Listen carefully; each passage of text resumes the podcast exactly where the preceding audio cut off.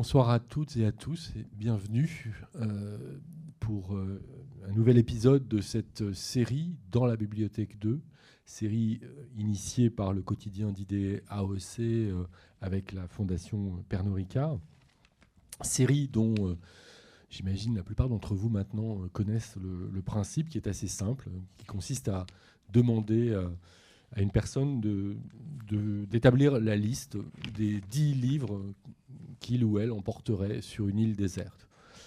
Euh, évidemment, prétexte à euh, conversation, échange autour de, de, cette liste et de façon plus générale autour de la lecture, de la pratique de, la lecture. Aujourd'hui, euh, pour faire suite à, beaucoup d'invités maintenant, presque, presque une, dizaine, euh, la plupart euh, venus des mondes de la création artistique, de la littérature, du cinéma, des arts plastiques.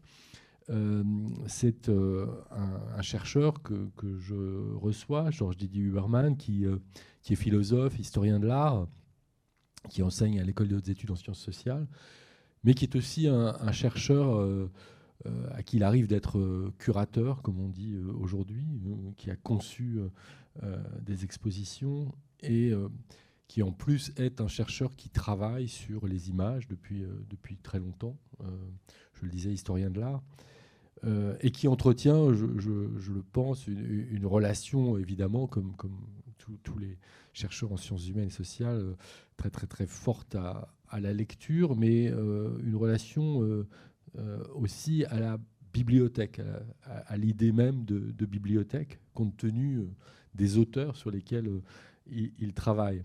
Alors c'est évidemment les raisons pour lesquelles j'ai eu envie de lui proposer de se prêter à, cet exercice, à ce petit jeu de, l'île déserte, de la, bibliothèque.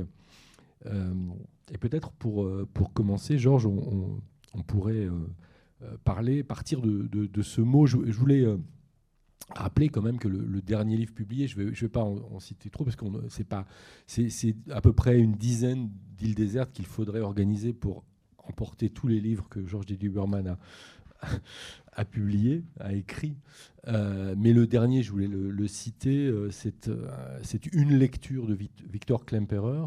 Alors ça fait le lien parce que Victor Klemperer est l'un des auteurs cités par l'une des dernières invitées ici, Dominique González Forster, qui avait décidé d'amener le journal Victor Klemperer avec elle sur cette île déserte. Euh, elle nous avait dit à quel point euh, cette lecture lui avait permis de, réfléchir à ce qui se passait depuis la pandémie en particulier, l'apparition d'un lexique nouveau qu'elle prenait soin de, noter au, fur et à mesure, et que Klemperer avait été un, guide pour elle dans ce travail-là. Et donc ce livre a, paru euh, très récemment aux éditions de Minuit, comme bon nombre des livres de Georges D. Huberman.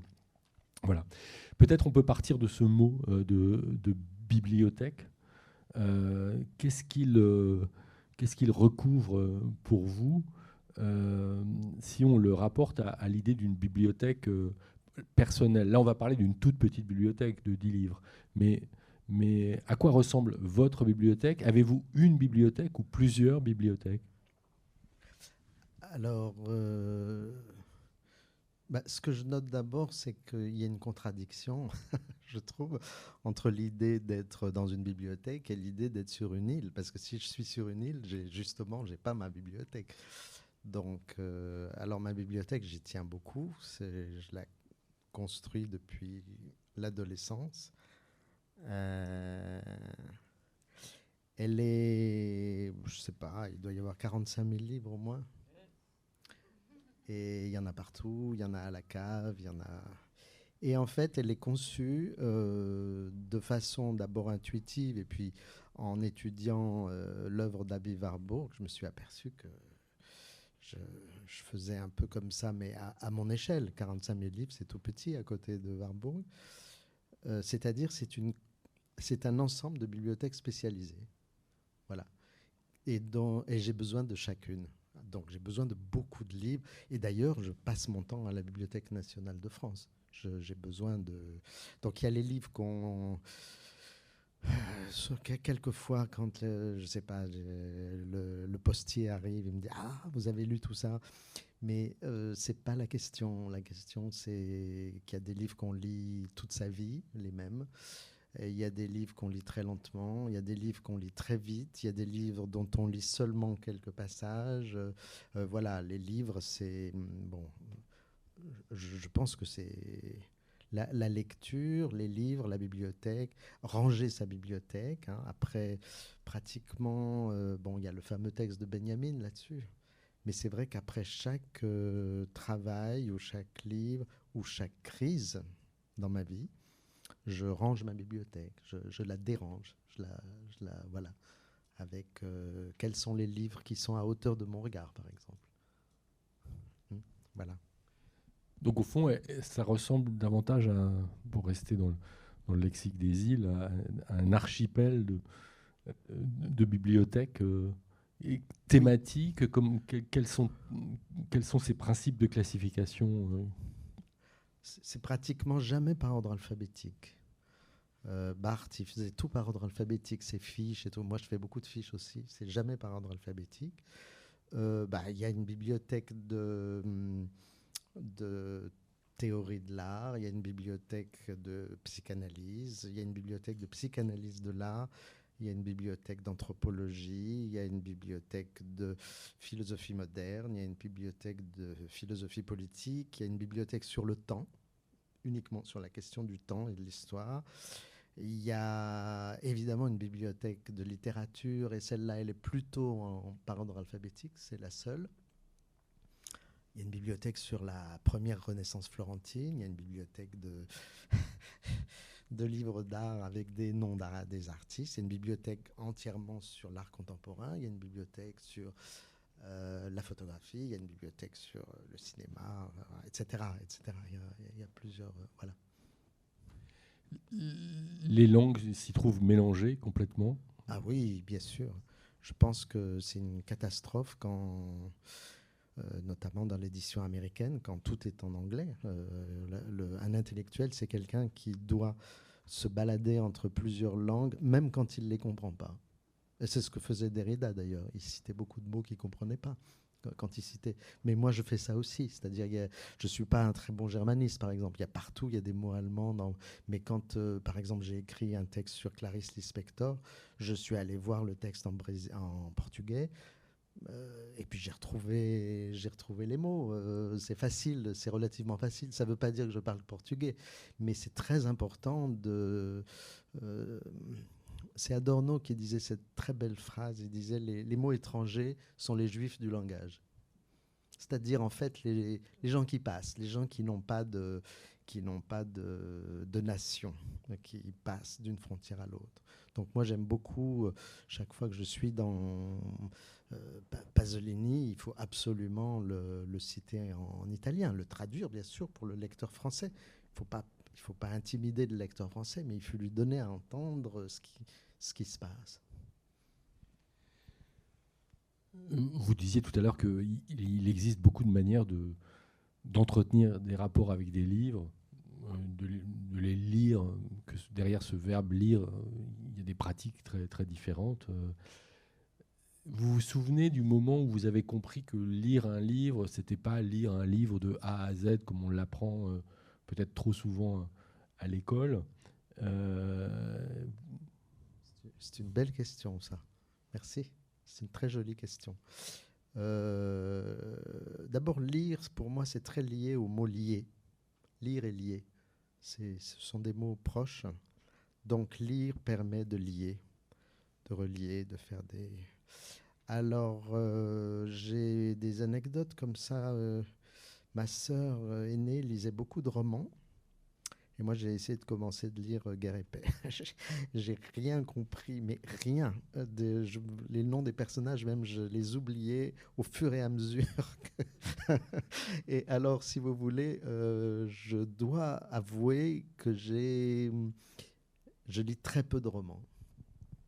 Aussi pour d'autres raisons j'aime pas, j'aime pas qu'il y ait un héros et que tout le reste soit en fond. J'exagère, hein, bien sûr. Je parle, je parle pas de Ulysse et je parle pas de la recherche du temps perdu, évidemment. Mais si vous voulez, euh, je lis, euh, voilà. Et euh, une expérience très importante que je que, je partage souvent avec des, gens très jeunes, quand je peux parler avec des gens plus jeunes que moi, c'est de dire pour la philosophie, si vous comprenez rien, ça n'a aucune importance. C'est par exemple, nous on parle.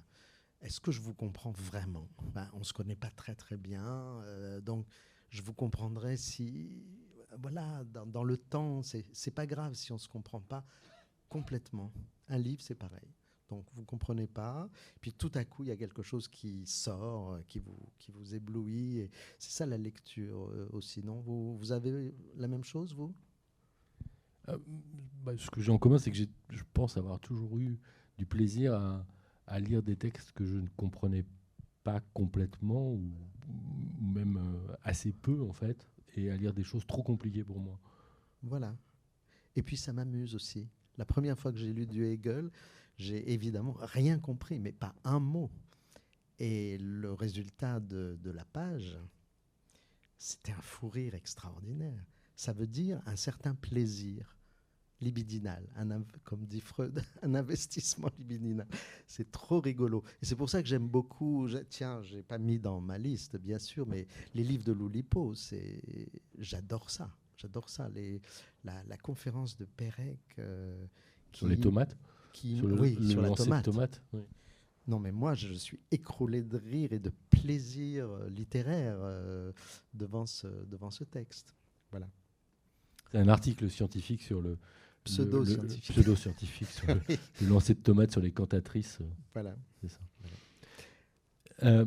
Mais donc, vous ne m'avez pas tout à fait répondu quand je, euh, puisque je vous ai demandé si vous vous souveniez de à partir de, de, de, quel moment, c'est-à-dire euh, donc vous êtes plutôt détourné des romans, vous avez pris des livres euh, de, philosophie type Hegel. Et, Oui, ce qui est arrivé très vite dans mon enfance, c'était de lire des livres de science. J'adorais la science.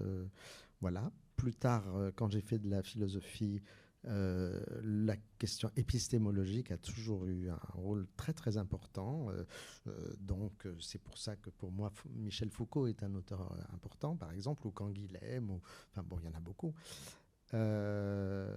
et puis c'est la psychanalyse est venue très vite.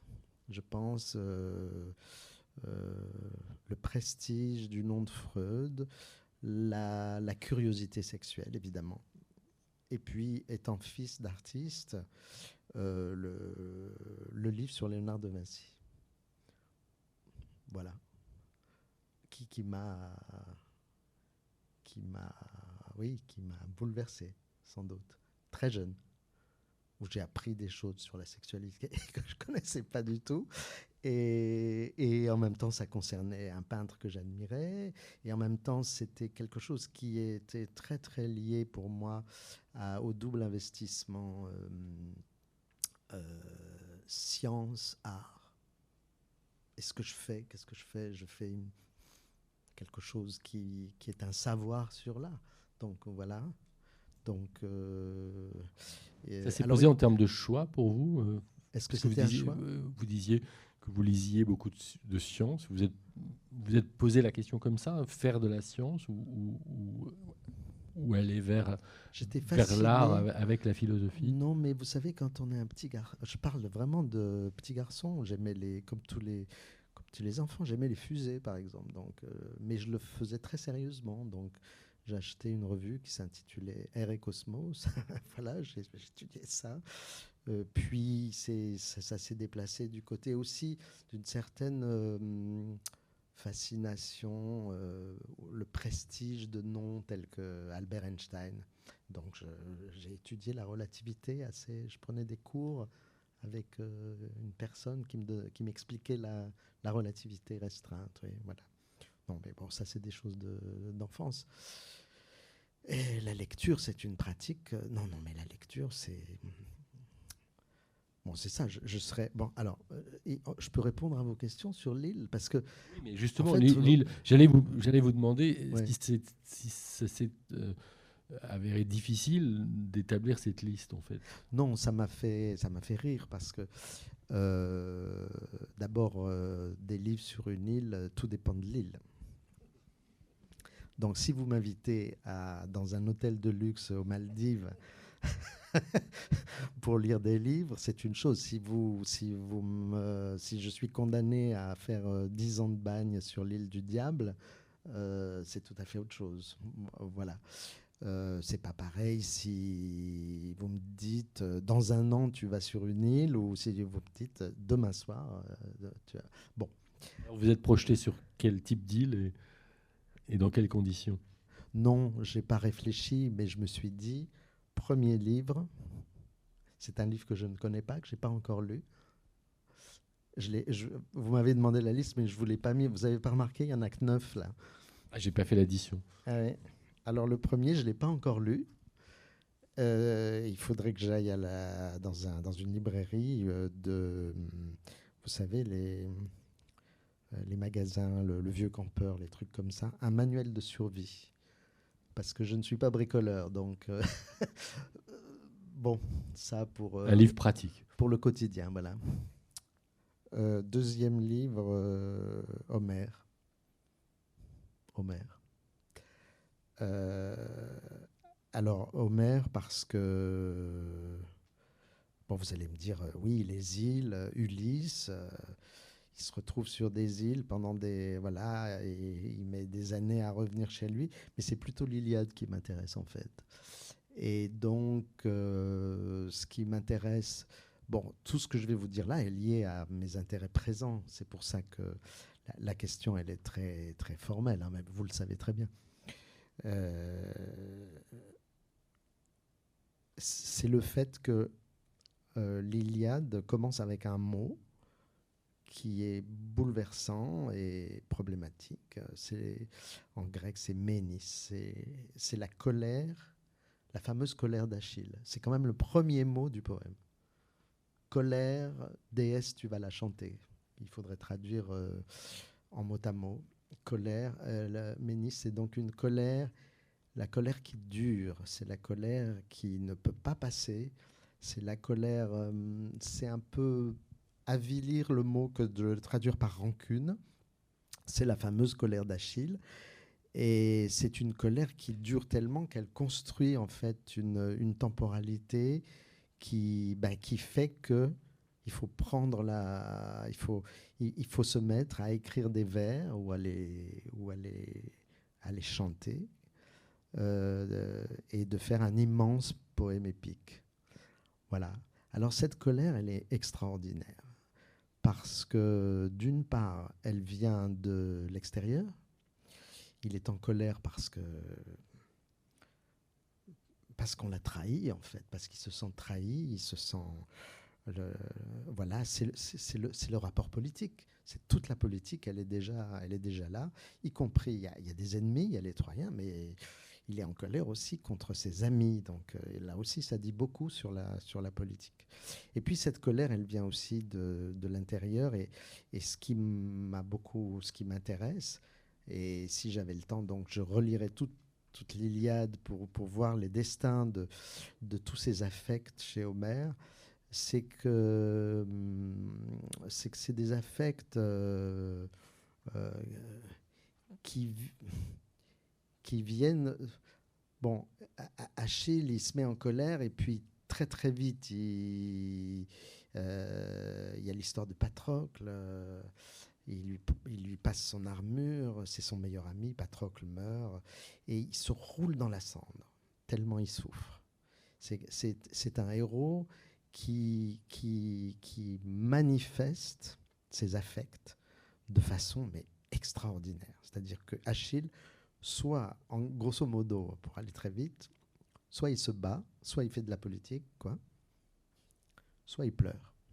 Il pleure, il pleure, il pleure, il pleure, il pleure. Le héros grec, il pleure sans arrêt. Et les... ça m'intéresse beaucoup parce que ça, ça déconstruit un peu toute cette idée qu'on a de la virilité ou de la, enfin des, de la, comment dire, euh, la, distribution des rôles dans, euh, notamment euh, sociaux ou, ou, sexuels ou euh, dans, dans l'expression des émotions. Hein. Au début, de, au début du, de son livre sur les expressions, l'expression des émotions chez les hommes et les animaux, Darwin dit écoutez, l'anglais, lui, ne pleure guère que si vraiment c'est. Mais tandis que, alors, les enfants pleurent, les femmes pleurent, les fous pleurent et les sauvages pleurent. Voilà, pleurent beaucoup. Euh, quand on voit Homère, on voit que Achille pleure beaucoup. Et pourquoi il pleure beaucoup? Le verbe qui dit que ses larmes jaillissent, c'est un verbe magnifique qui signifie. Euh, euh, c'est un verbe qu'on emploie pour les fleurs. C'est-à-dire, ça pousse, ces, larmes poussent comme des fleurs. C'est ce qu'on traduit par elles sont abondantes, mais c'est le même verbe pour dire que hum, un pré est abondant de, fleurs blanches. Euh, voilà. Et en fait, ces, pleurs sont à la fois un principe de vitalité et de beauté. Et c'est magnifique.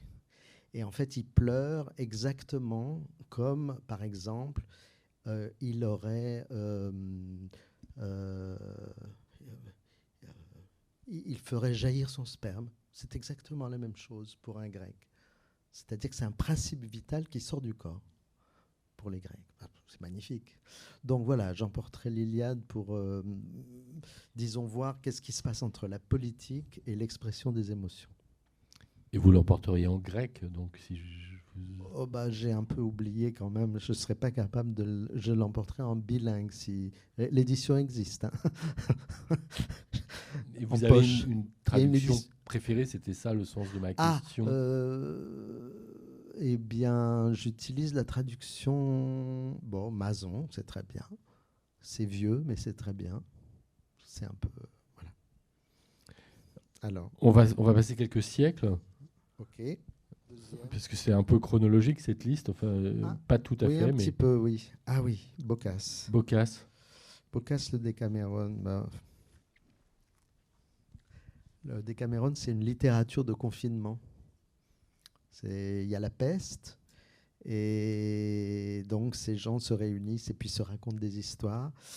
Et c'est bon, c'est une période qui m'importe beaucoup. Cette, ce, ce, 14e, 15e siècle, c'est absolument fabuleux. Là, je reviens de, juste de Florence, où j'ai vu la grande exposition monographique consacrée à Donatello.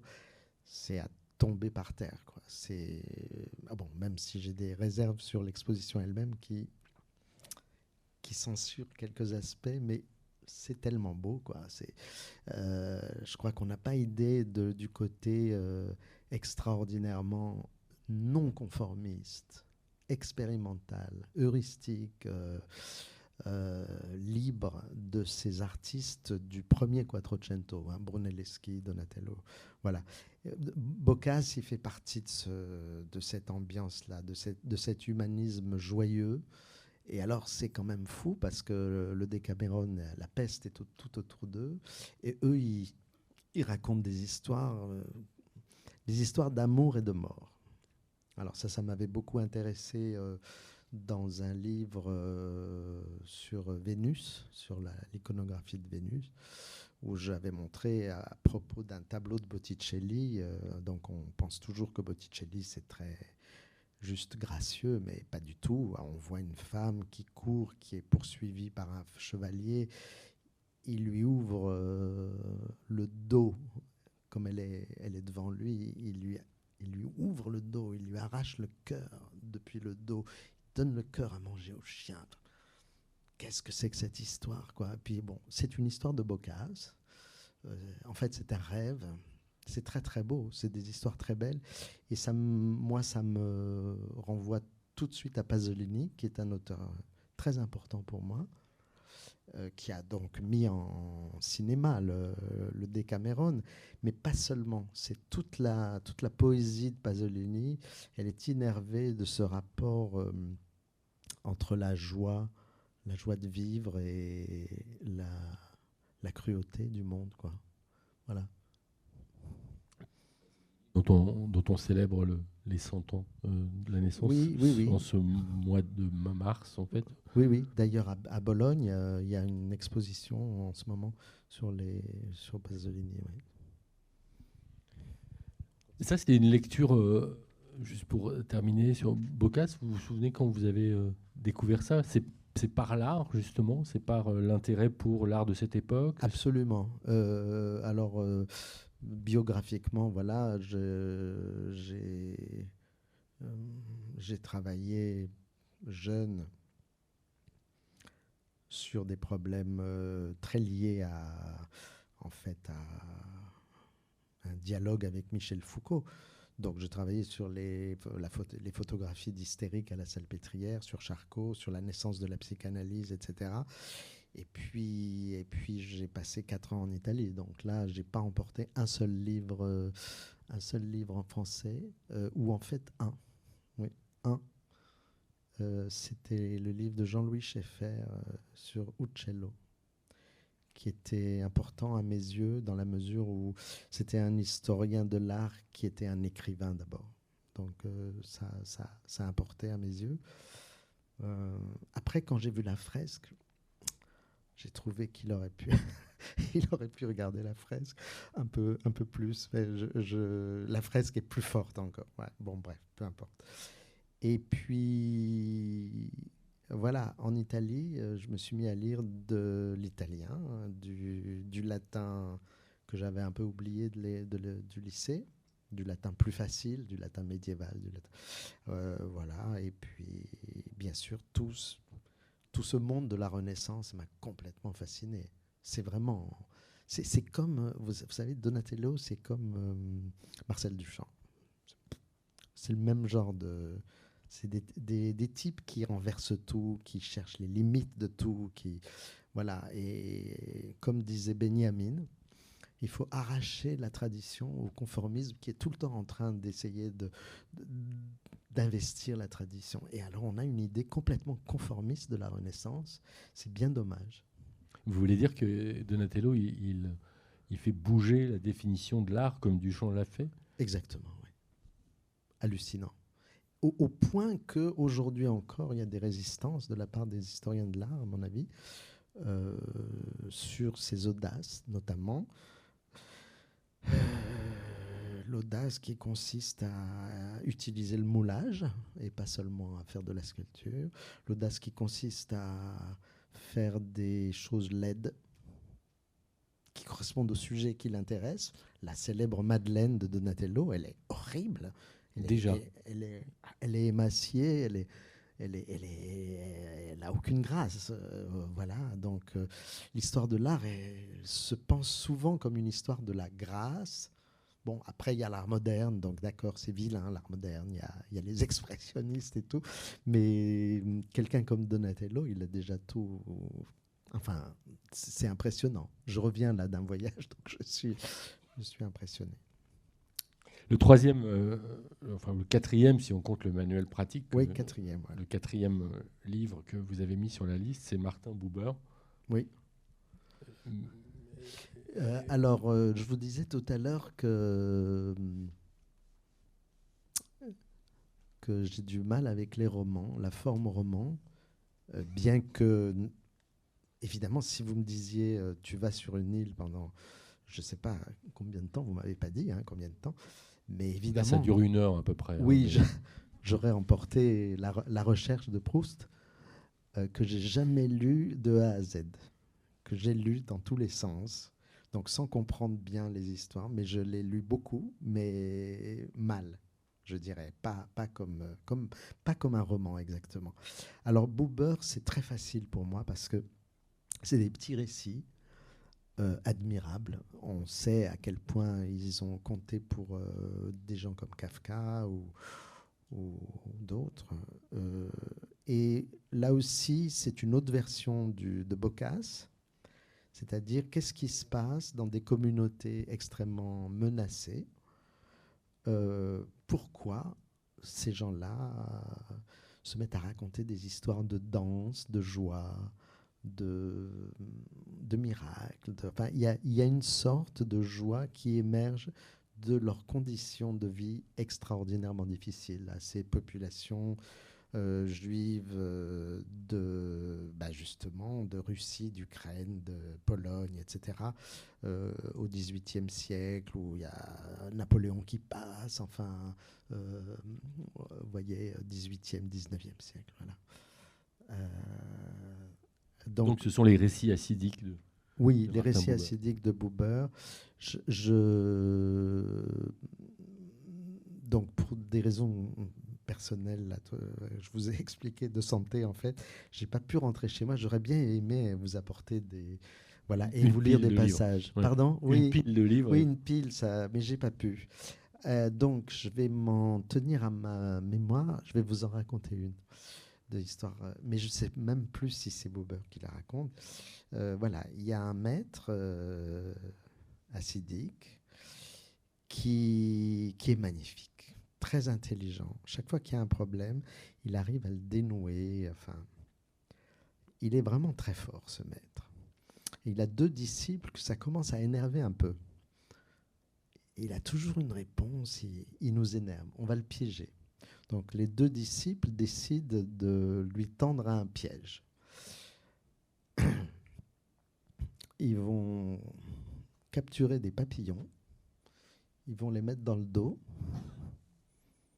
ils vont dire au, au rabbi, c'est pas un rabbin, hein, c'est un rabbi, ils vont lui dire Qu'est-ce qu'on a dans le dos? Bon, normalement, ils ne devraient pas le savoir. Au cas, au cas où ils nous disent c'est un papillon, voilà ce qu'on va faire. On va lui dire alors le papillon, il est vivant ou il est mort? Si le rabbi nous dit il est vivant, on va écraser les papillons. Comme ça, il aura tort. S'il nous dit il est mort, on laisse les papillons comme ça, il aura tort. Alors ils se mettent devant le rabbi et lui disent alors qu'est-ce qu'on a derrière le dos? Il dit je sais pas, mais peut-être un papillon. Il est vivant ou il est mort? Et il répond son destin est entre vos mains. Pas mal, hein? C'est tout le temps comme ça. C'est tout le temps comme ça. C'est souriant et c'est très grave. C'est vraiment toute la question de l'éthique, elle est posée là en une seconde. Hmm. Voilà. Et c'est un choix qui, comme Bocas, fait, fait écho au contexte de l'île déserte, dans le sens où c'est des livres euh, joyeux pour euh, situations euh, recluses et ça fait des années que je tourne autour du mot malgré tout. Donc toutes ces, tout, tout ça, en fait, tourne autour de, cette thématique. Quelque chose qui est, qui est le danger, quelque chose qui est même l'horreur, quelque chose et malgré tout. Voilà. Ça veut dire que peut-être un, livre est en train de se former autour de, de cette expression malgré tout. Et, du coup, euh, ça veut dire aussi que pour laisser un livre euh, advenir comme ça, un chantier euh, s'ouvrir, une bibliothèque doit se constituer peu à peu? Et c'est un peu à ça que ressemble cette liste? Oui, il y, a quelque chose de ça. En fait, si je peux vous raconter rapidement, je ne sais pas combien de temps on doit parler en fait. Euh, bon, grosso modo une heure, mais oui, voilà, je ne calcule pas. Mais si vous voulez, c'est l'histoire de ce, cette expression euh, dans ma propre euh, dans mon propre cheminement, ça a été d'abord un texte que j'ai écrit sur Shoah de Claude Lanzmann, un texte évidemment très très très laudateur, très, très enthousiaste. Enfin, enthousiaste, c'est pas vraiment le mot, mais bon. Euh, ça s'appelait Le lieu malgré tout. La question, au départ, ce texte était prévu pour un recueil des cahiers du cinéma qui aurait fêté les 100 ans du cinéma avec 100 auteurs et 100 films. Et j'avais choisi Fritz Lang, enfin des, des cinéastes que j'adore. Mais je leur avais demandé, bah, il n'y a personne qui a pris Shoah? On m'a dit non. Ah, bah, euh, il faut qu'il y ait Shoah dans les 100 films, c'est pas possible. voilà, j'ai fait ça. Et donc la thématique, c'était pourquoi ramener ces pauvres gens qui ont subi tellement de choses, les ramener sur des lieux alors qu'il n'y a plus rien, que même les, fondations, on les voit même presque plus. Pourquoi ramener Simon Zrebnik à Sobibor? À quoi ça sert? Et j'opposais cette démarche cinématographique à la démarche de Spielberg qui voulait en fait construire un décor qui voulait même utiliser Auschwitz, le vrai Auschwitz, comme décor de son film. Donc lieu versus décor. Le lieu, malgré tout, euh, il n'y a plus rien à voir. Et malgré tout, je vous ramène sur les lieux où vous, ils sont tous morts autour de vous. Et, et, vous avez ce début de film extraordinaire où Zrebnik dit euh, Ah oui, je reconnais, c'est là. Mais en fait, il n'y a rien. Voilà. Et puis ensuite, euh, il y a eu cette histoire des photos du Sonderkommando d'Auschwitz, euh, qui sont des cas exceptionnels, toujours aujourd'hui. Et donc, c'est devenu le lieu malgré tout, c'est devenu image malgré tout. Alors là, bon, Lanzmann, pas content du tout, toute une histoire, etc. Et puis, cette expression malgré tout, ben, j'arrête pas de la. Je l'ai retrouvée, par exemple euh, ce sont les derniers mots de Karl Liebknecht avant d'être euh, assassiné.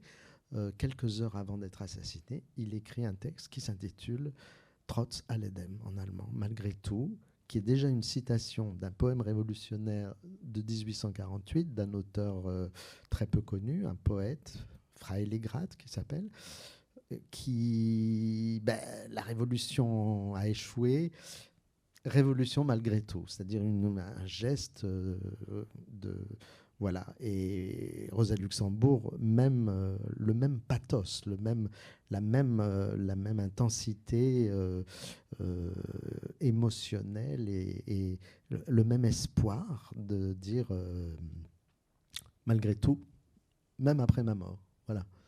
D'où mon livre numéro 5, c'est ce sont les lettres à Milena de, Kafka, euh, dans quoi j'ai découvert, enfin, bon, c'est un livre magnifique. C'est des lettres d'amour euh, extraordinaires. Je pourrais parler de la correspondance entre Marina Zvetaeva et Rilke. Euh, vous voyez, on n'a jamais, on n'a jamais dix livres. Hein.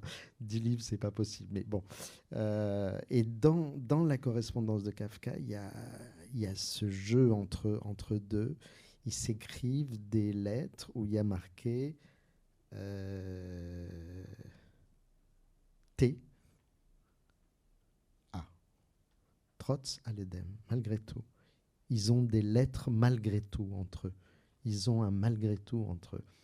Et Kafka, il a des mots magnifiques. Il raconte pourquoi il aime cette expression pourquoi Trotz, le, ça lui sent dur et comme ça, à l'Edem, c'est doux. Enfin, euh, voilà. Et puis, euh, surtout, tout ça est au cœur de son rapport amoureux. Il explique à Milena que tout en lui est peur et angoisse et qu'il est un être de désir malgré tout. Et donc ça, ça me touche beaucoup parce que il y a beaucoup de raisons de désespérer. Il y a même des philosophes spécialisés dans, ça pour vous dire que tout est foutu. Donc euh, c'est facile de dire que tout est foutu. Philosophiquement, je trouve que c'est facile. Ce qui est plus difficile, c'est de dire Qu'est-ce qu'on fait? Qu'est-ce qui est possible? Qu'est-ce qu'on peut désirer? Qu'est-ce qu'on peut espérer malgré tout? Voilà.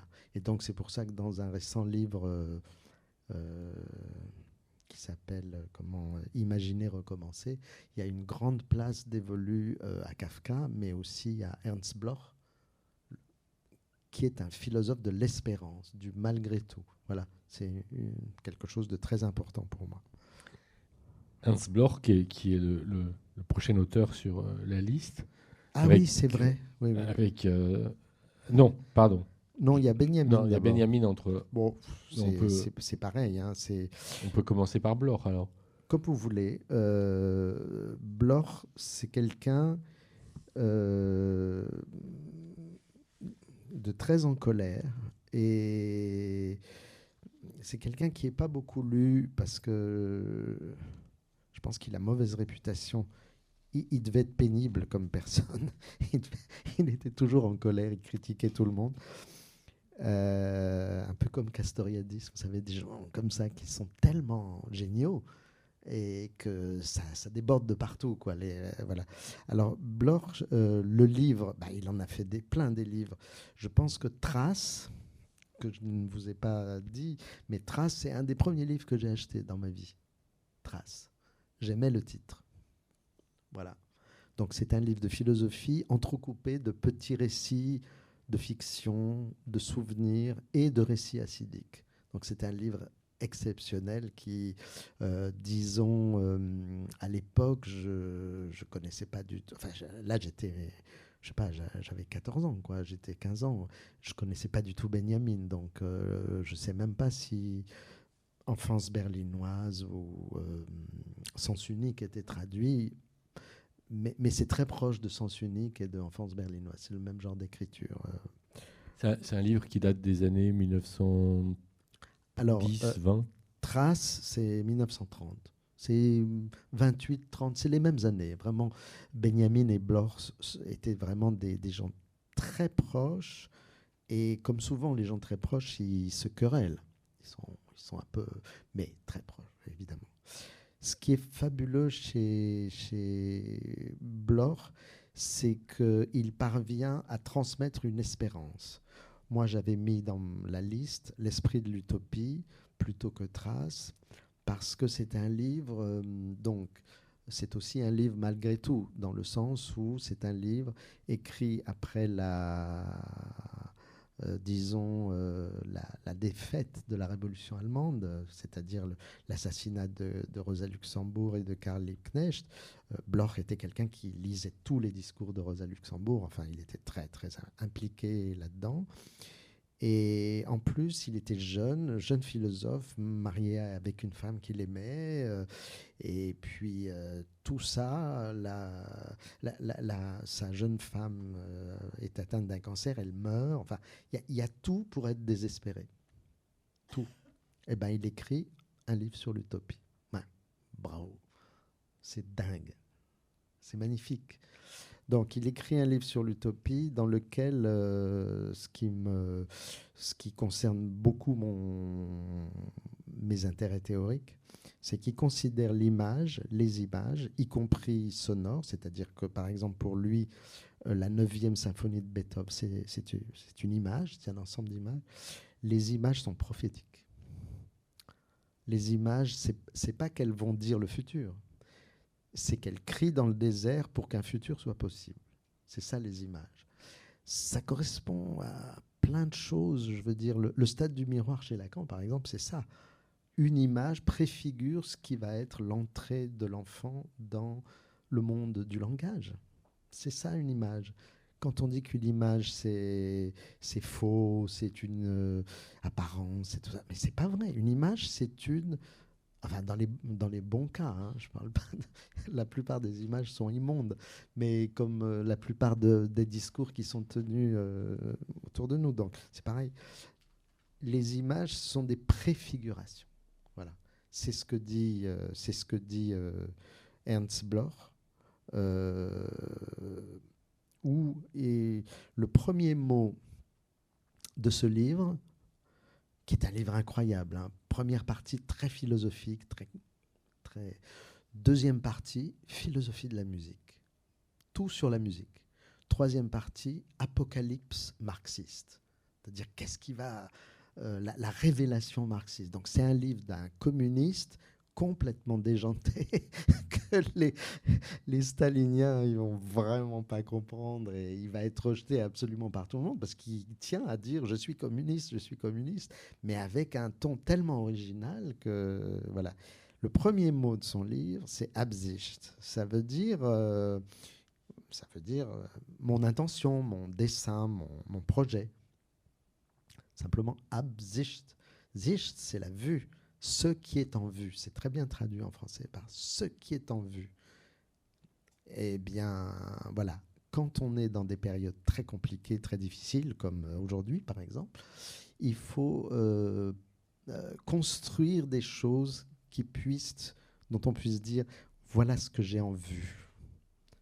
Voilà, ça sert à ça les, les images, les poèmes, les voilà, ça sert à construire non pas une divination du futur, mais une prophétie, quelque chose de, de, enfin si vous voulez on parle de la prophétie, mais voilà quelque chose qui euh, qui désire. Ces gens-là sont des grands lecteurs de Freud. Ils savent très bien qu'il n'y a pas de désir sans mémoire. Et inversement, il n'y a pas de mémoire sans désir. Donc ces gens-là, quand je dis ces gens-là, c'est Benjamin, Bloch, Scholem, Adorno, euh, Anna Arendt, enfin tous ces gens-là. Ils ont compris qu'il faut faire de l'histoire, il faut avoir de la mémoire euh, pour qu'un désir soit possible. Voilà. Politique. un désir d'émancipation. Oui, pardon. On pourrait aussi utiliser le, le mot possible des possibles. Je pense à ça parce que je viens de lire le livre de Laurent Jean-Pierre et Aude Guéguin qui est, vraiment là-dessus et qui est, un livre euh, qui, utilise plutôt possible que utopie, mais, euh, qui se fixe pour objectif euh, d'avoir en vue des possibles politiques. C'est exactement l'enjeu de, Bloch. Mais là où il est très, très. Il m'intéresse au même titre que Benjamin, euh, c'est que le possible, ce qui, ce qui va vers le futur, euh, ne peut passer que par une lisibilité de la mémoire. Voilà, ça c'est très important. C'est très lié à euh, ce que Benjamin appelle sauver en quelque sorte la tradition des opprimés, relire l'histoire. Sans histoire, on ne peut pas comprendre ce qui nous arrive et ce qui pourrait euh, s'ouvrir comme possible. Mais par exemple, il y a, je ne sais pas si je peux citer de mémoire, il, y a, tellement d'expressions de, Ernst Bloch euh, là-dessus, mais par exemple, si je peux essayer de vous dire, dit, euh, la première chose à se souvenir quand on, quand on se souvient, c'est de se souvenir de ce qui reste à faire. C'est génial. C'est ça la politique. Walter Benjamin, donc un auteur euh, important pour vous, auquel vous avez euh, beaucoup écrit. Vous vous souvenez de la première lecture de Benjamin? Euh, bah, J'ai acheté, j'ai acheté les, ouvrages traduits par Maurice de Gandillac, à l'époque où je ne lisais pas l'allemand encore, mais je pense que oui, c'était au moment où je faisais sans doute mes études de ma thèse, puisque j'ai fait une thèse sur la, photographie, ben, bon, ça commence comme ça. Et c'est petit à petit que j'ai compris l'ampleur de cette pensée, et notamment sur la question littéraire, politique, anthropologique. Euh, voilà. Là, à cette époque, le livre des passages n'était pas traduit encore. Euh, mais voilà, mais les livres de Gandiac étaient très très très précieux. Mais à, cette époque-là, je dois dire, euh, par exemple, mon maître euh, d'Amish disait mais qu'est-ce que que vous vous intéressez à ça?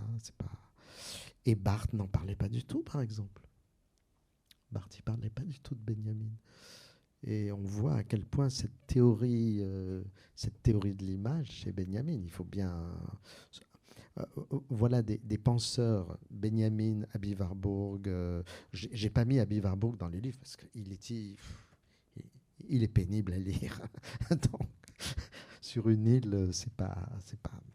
Mais ce sont des penseurs qui ont compris que le cristal même de l'historicité, de la temporalité, c'est l'image. Et que toute image est un, une, euh, euh, un être-temps. C'est du temps. Une image, c'est du temps. C'est ça que les gens ne comprennent pas. Ils pensent que c'est juste de l'apparence visible, mais pas du tout. C'est pas ça. Une image, c'est du temps. C'est du temps cristallisé. D'où l'importance chez Benjamin de cette fameuse notion de d'image dialectique. Mais le texte que j'avais mis comme, euh, comme numéro 6 ou 7, c'était le tout petit texte sur le compteur qui est sublime, qui est juste sublime. Euh, moi qui, qui, je sais pas, ça, me, ça me donne envie d'écrire, ça me donne, ça me, ça me met devant mon, mon propre euh, devoir entre guillemets de, de transmettre, ne serait-ce qu'à mes enfants. Vous voyez, c'est voilà, c'est le conteur, c'est un texte qui raconte comment euh, il faut savoir raconter. Il faut apprendre à savoir raconter son expérience. Alors, de même que Ernst Bloch nous apprend à euh, transmettre une espérance, Benjamin nous apprend à transmettre une expérience. Oh, c'est magnifique. Il est très proche euh, dans, ce, dans, ce petit, dans ce petit article. Il compare les récits, les vrais récits, les récits qui se transmettent de bouche à, oreille, qui se transmettent de mourant du mour, il parle de l'autorité du mourant. Celui qui est en train de mourir, il te raconte une chose, bah, tu l'oublieras jamais. Et il dit, c'est tout le contraire du roman. C'est intéressant ça. Euh, c'est un, récit ou un conte, c'est autre chose. C'est pour ça qu'il est proche de, des contes populaires. Grimm en Allemagne, euh, Andersen. Il aimait beaucoup la littérature pour les enfants. Euh, qu'il a. Pardon? Ces pièces radiophoniques. Les pièces radiophoniques pour les enfants. Euh, évidemment, donc les récits acidiques. Kafka, qui a quand même un aspect complètement enf enfantin. C'est ces, ces histoires d'animaux qui se mettent à parler, tout ça, voilà. Et donc, euh, Benjamin dit à un moment donné, les récits de ce genre sont comme ces graines qu'on a trouvées dans les pyramides d'Égypte, qui sont donc très anciennes, et qui sont capables de, germer encore. Je ne sais pas si scientifiquement c'est vrai, c'est ce qu'on disait en tout cas à l'époque de Benjamin. Eh bien, cette, euh, cette image très belle, qui est une image donc de la survivance, qui est le grand concept d'Abi Warburg, cette image de la survivance, on la retrouve exactement chez un poète du ghetto de Vilno qui a écrit un poème magnifique, mais qui exactement, qui reprend exactement la même image, où il dit bon, moi, je vais crever, mais j'espère que mes mots vont être des des semences qui vont pousser et qui voilà. Et ça, c'est ce qu'on peut. Alors là, on est encore dans le malgré tout. En, entre Kafka et Benjamin, il y a cette idée qu'il y a une quantité. Attendez, écoutez bien, ces gens-là ne sont pas du tout désespérés. Il y a une quantité infinie d'espoir, dit Kafka, que reprend Benjamin. Donc c'est pas du tout cette version apocalyptique qu'on a euh, dans beaucoup de textes euh, qu'on lit aujourd'hui sur nos sociétés, etc. Ils disent, eux, eux qui ont quand même... Euh, ils en ont bavé hein, de l'histoire. Ils disent qu'il y a une quantité infinie d'espoir et ils ajoutent, mais pas pour nous. C'est magnifique. Ça veut dire pour autrui, pour un autre, pour quelqu'un qui est de l'autre côté de la frontière, pour un enfant qui n'est pas né encore. Pour, euh, voilà, c'est magnifique. Et alors, c'est un Benjamin sur le récit, sur le conte, plutôt que sur les images. Comment ça s'articule bah, C'est tout Benjamin que j'aime, moi. Il, me, il me ressource perpétuellement. Il y a, y, a, y a ce genre d'auteur comme ça vous le relisez, vous croyez que vous connaissez le texte et puis vous découvrez quelque chose de, de plus que vous n'aviez pas lu. Et non, c'est un auteur, euh, bien sûr, sur les images, sur la temporalité, sur l'histoire, sur la politique, sa position politique. Lui qui, lui qui ne prenait pas parti, hein, il, dit à ses copains du groupe antifasciste en 1934, il leur dit mais euh, il ça sert à rien de faire de la littérature de parti, c'est pas ça qu'il faut faire. Il faut que l'auteur soit le producteur de son propre travail. Il faut que l'auteur soit capable de dialoguer avec d'autres. Que par exemple un photographe soit suffisamment euh, euh, élabore suffisamment sa pensée pour pouvoir écrire la légende de son image. Et les grands photographes sont souvent ceux-là. Euh, euh, il ajoute, il faudrait que nous, les écrivains, on se mette à apprendre à savoir faire une photo. Ça, personne, il n'y a pas beaucoup de gens qui prennent ça au sérieux. Moi, je le prends très au sérieux. Je fais beaucoup de C'est ça qui vous a poussé à, concevoir des expositions, par exemple euh, Au départ, non. Au départ, j'ai fait des expositions euh, euh, invité par des amis, notamment le musée de Rochechouart, un petit musée magnifique. Et puis j'ai eu ce grand projet au Centre Pompidou sur l'empreinte, parce que je travaillais là-dessus. Je peux me passer de faire des expositions. C'est exaltant, parce qu'on voit les choses en, en vrai, en grand. C'est frustrant, parce qu'il y a beaucoup de euh, il y a toujours des choses que vous ne pouvez pas avoir. Des euh, contraintes. Des contraintes, il y a beaucoup de contraintes. Voilà. C'est... Là, j'en prépare une exposition. Ah, d'ailleurs, euh, il est où le texte numéro? Bah oui, ça doit être le prochain, justement. Henri ah Michaud non, le prochain, c'est Michaud. Michaud,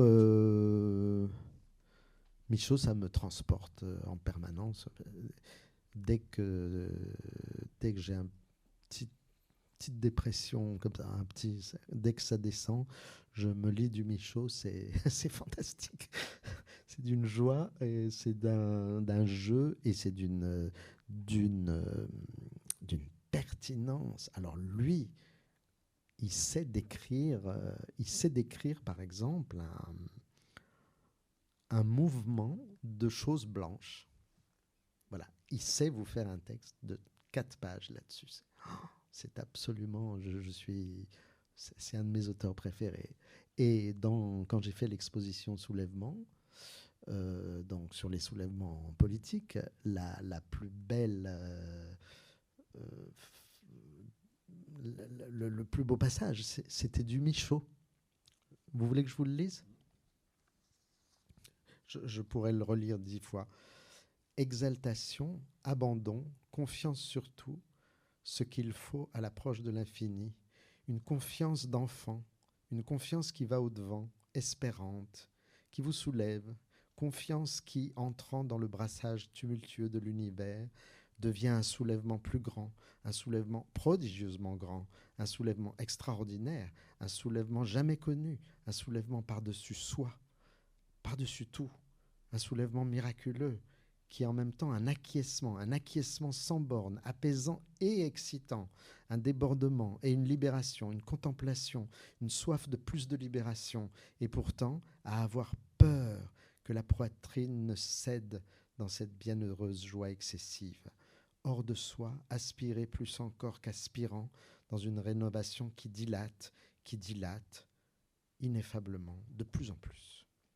Bon, c'est la plus belle langue française. Magnifique. Voilà. Quel lecteur de, poésie êtes-vous? Beaucoup. Beaucoup. Je lis beaucoup. Je lis surtout de la poésie, en fait. Beaucoup, beaucoup de poésie. Ça me. Euh, donc, je dis beaucoup, je lis beaucoup de théorie, je lis beaucoup de philosophie, bien sûr, ça c'est. Mais encore une fois, je lis beaucoup de nouvelles. J'aime les nouvelles et la poésie j'ai plus de mal avec les romans. Ça me fait un peu peur, les romans. J'ai encore mon, mon, sentiment de quand j'ai lu Guerre et Paix. Vous voyez? Vous disiez tout à l'heure à propos de Jean-Louis Schaeffer que c'était un historien de l'art qui était aussi euh, un écrivain. Euh, vous aussi, vous êtes euh, les deux? Ben, quelqu'un qui écrit, c'est un écrivain, mais ce sont des gens comme Barthes ou comme Jean-Louis Schaeffer, vous voyez, qui ont, les deux sont liés d'ailleurs, qui ont, ben, qui ont repris cette, cette chose qui est, assez française. Je veux dire, Diderot, critique d'art, c'est extraordinaire. Baudelaire, critique d'art. Euh, un historien de l'art comme Henri Faucillon, aussi, entre guillemets, dépassé soit-il, c'est magnifique au point de vue de la langue.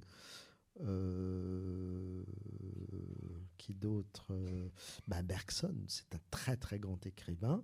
Et puis si vous allez dans les contemporains, je dirais que Foucault, c'est un immense écrivain. Je veux dire, euh, quand j'étais étudiant, j'ai commencé à prendre des notes sur, je sais plus lequel, c'était l'archéologie du savoir, je crois. J'ai ben, recopié le livre. Tellement, on peut pas couper, c'est trop beau. Foucault, c'est un très grand écrivain. Euh, de la langue française. Voilà. Donc ça, c'est une tradition assez française de, de, toujours... Euh, voilà. Euh, et inversement, quelqu'un comme Victor Hugo, il a des passages philosophiques époustouflants. Hein, voilà. Ça veut dire qu'il y a des lectures lors desquelles on, prend des notes, les lectures théoriques, la philosophie, et puis alors qu'on ne prend pas de notes quand on lit de la poésie. Euh, pas, sur le moment. Oui, euh, par exemple, un des auteurs que je lis le plus, c'est Kafka, et il me, il me rend malade parce que chaque, chaque, phrase est tellement intelligente et tellement belle que je me dis qu'on ne peut pas prendre de notes de ça. Bon, après des années, j'ai réussi à. Parce que à quoi ça sert de prendre des notes? Euh, On a cinq minutes encore? Euh, Moi, je fais beaucoup de fiches. Donc, c'est des, des, papiers à 4 euh, coupés en quatre. Donc, ça fait des fiches. D'ailleurs, Barthes faisait pareil, mais tout alphabétique. D'où la structure alphabétique de certains de ses livres, comme Fragment du discours amoureux. C'est voilà. alors moi, je procède différemment, mais euh, c'est vrai que c'est très évident. Je fais ça depuis l'enfance, hein, depuis la fin de l'adolescence. Oui. J'ai encore des vieilles fiches. Euh, voilà. C'était manuscrit à l'époque et, aujourd'hui C'est toujours manuscrit. C'est toujours manuscrit. Ah oui, oui, oui, oui, toujours manuscrit. Euh, la, fiche, c'est un, une sorte de, de façon de, de de briser les choses, vous, vous cassez, vous faites des petits morceaux. Je fais une fiche aussi quand j'ai une idée qui me passe par la tête, et puis c'est une sorte de philosophème, si vous voulez. À chaque fois, il y a une phrase en haut. C'est par phrase que ça s'organise, pas par mot. Et vous en faites comme ça, vous en faites, vous en faites, vous en faites, vous en faites, vous en faites. Et un jour, euh, vous arrêtez, vous en avez marre, pourquoi vous arrêtez Ça, c'est parce que vous avez l'impression que ça se répète et vous avez un gros paquet et vous le disposez sur la table comme une euh, réussite aux cartes, comme, euh, comme un tarot, comme une crapette. Moi, je jouais à la crapette quand j'étais petit. Vous connaissez ce jeu? Oui. Voilà. Et voilà, c'est une crapette. Si on le disait de façon un peu plus noble, ça serait euh, tirer les cartes du destin. Mais non, c'est juste une crapette, c'est un jeu. C'est un jeu. Et voilà, en le disposant, j'ai une très grande table chez moi de, couturière. Donc elle est très longue. Je peux mettre euh, 1000 fiches, enfin beaucoup, beaucoup de fiches. J'ai un système comme ça où je les mets tac, tac, tac, tac, comme ça. Après, je fais des petits paquets. Et la structure du futur texte se fait toute seule. J'ai absolument pas à avoir une idée à l'avance. Ça se fait tout seul. C'est du montage. Voilà.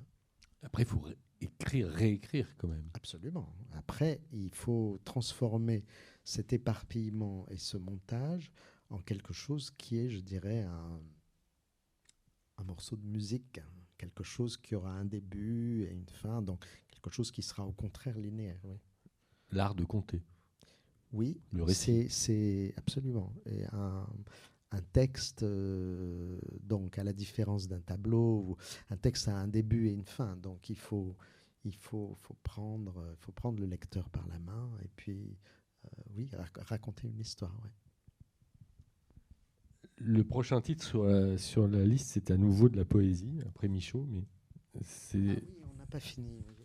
Et non, il en reste deux. L'avant-dernier, c'est Garcia Lorca. Allons très plus vite peut-être, hein, vous êtes d'accord Euh, Garcia Lorca, euh, parce que c'est un poète que j'aime beaucoup, parce que j'ai un rapport très, euh, très important dans mon histoire avec les gitans et le, le cantejondo. Donc, euh, euh, je suis en train de préparer une exposition pour la, le musée Reina Sofia à Madrid, euh, qui aura pour titre un des vers de ce que j'avais recopié là. C'est le début du Romancero Gitano. Et le vers, c'est. Alors, ça raconte l'histoire d'un petit garçon qui regarde la lune, un petit garçon gitan qui regarde la lune. Il est dans la forge de son père. Et il y a ce vers que j'isole. C'est très beau. Il dit par exemple El niño la mira mira. Le petit garçon, l'enfant, la regarde, regarde. Il ne se contente pas de regarder la lune, il la regarde, regarde. Moi, je, je suis d'accord. Et puis, le vers, c'est En el aire conmovido. Dans l'air ému. En espagnol, et, et- ém- émouvoir, c'est conmover. C'est beaucoup plus beau. Enfin, non, c'est pas plus beau. C'est un- c'est une autre signification.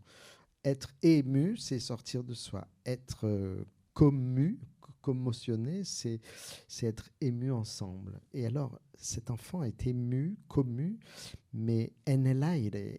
Et on ne sait pas si c'est l'enfant qui est ému avec la lune, ou si c'est l'air lui-même qui s'émeut du regard entre l'enfant et la lune. Voilà. Je vais faire une exposition qui s'intitule comme ça. En el aire conmovido. Qu'est-ce que c'est qu'émouvoir l'air? Voilà. Et puis, si on avait le temps, je parlerai du duende, parce que c'est très lié à Garcia Lorca, cette notion de duende, qui est une notion esthétique qui n'existe pas euh, pratiquement dans l'art occidental, qui est une notion très très intéressante, qui est pas qui est moderne, hein, qui est un peu comme euh, on dirait le dionysiaque chez, chez Nietzsche, qui n'est pas fatalement archéologiquement ancienne, mais qui est une notion magnifique. Voilà. Et puis, dixième, Et comment on pourrait le, pardon, comment on pourrait le définir? Parce que là, vous. originellement, un, un duende, c'est une espèce de, de petit esprit euh, dans la maison, un petit fantôme. Il y a une pièce très connue de, de Calderon qui s'intitule La Dama Duende. C'est un petit fantôme femme. C'est très joli. Et ce, le texte de Garcia Lorca sur le duende, c'est de dire voilà, l'art, l'art, il a besoin de muses. Il y a les muses, il y a Apollon et les muses. La religion, il a, euh, la religion, elle a l'ange. Les gitans, eux, avec leur, euh, leur chant profond, ils ont le duende. c'est beaucoup plus. C'est autre chose. Et le duende, il donne des exemples. Par exemple, euh, une chanteuse très connue, la Niña de los Peines, qui chante dans un cabaret, dans un- une taverne à, à Séville. Elle chante très très bien. C'est la plus grande chanteuse hein, de l'époque. Et il y a un vieux dans un coin qui lui dit euh, simplement cette phrase Viva Paris Vive Paris C'est une insulte. Il lui dit, euh, au fond, il lui dit Tu chantes trop bien. Tu chantes comme, comme si tu faisais un spectacle à Paris. Alors, elle, prend la mouche, elle boit je ne sais combien de aguardiente, je ne sais pas quel euh, alcool elle boit. Et là, elle se met à chanter, et là, elle chante euh, euh, à peine, quoi. Elle a plus de voix. Et, là, tout le monde dit Ah, là, tu as du duende. Donc, c'est une valeur esthétique qui n'a rien à voir ni avec la grâce, ni avec le sublime, ni avec. qui est. bah, voilà. Le dernier titre sur la liste, c'est un, un texte, euh, bref, de Samuel Beckett. Oui, mais j'ai envie. finir encore. Avec Beckett, j'ai envie de tricher, comme les livres sont tout petits. Euh, si vous me dites, euh, vous prenez un Beckett pour le partir sur une île, en fait, je vais en prendre plusieurs. Ils sont tout petits, les livres de Beckett, donc ça va faire un seul livre. Donc, il y a Cap au pire, euh, où il y a cette expression qui définit un peu, enfin, qui est mon programme, mon, idéal, mon, je sais pas quoi, ma pratique. Essayez voir, essayez dire. Non pas essayez de voir, hein, mais essayez voir. L'innommable. Je ne peux pas continuer. Je vais continuer. C'est la fin de l'innommable. Et ça, c'est le malgré tout. C'est magnifique. Et à la fin, donc, pour finir encore, qui est un texte euh, où ce qui est clair, mais j'aurais pu mettre Pérec, par exemple, j'aurais pu mettre W ou le souvenir d'enfance, mais c'est pareil. Pour finir encore, que, où vous comprenez qu'il n'y a pas de fin. Pour finir encore, pour finir encore, ça veut dire que c'est pas fini. C'est fini, mais c'est pas fini. Donc la fin n'a pas de fin. Et moi, je renverserai la chose, mais très proche de, grâce à Beckett, je dirais, euh, le commencement n'a pas de fin. Le commencement lui-même n'a pas de fin. Ça, c'est grâce à Beckett qu'on peut le penser. Merci beaucoup, Georges Didier Merci à vous.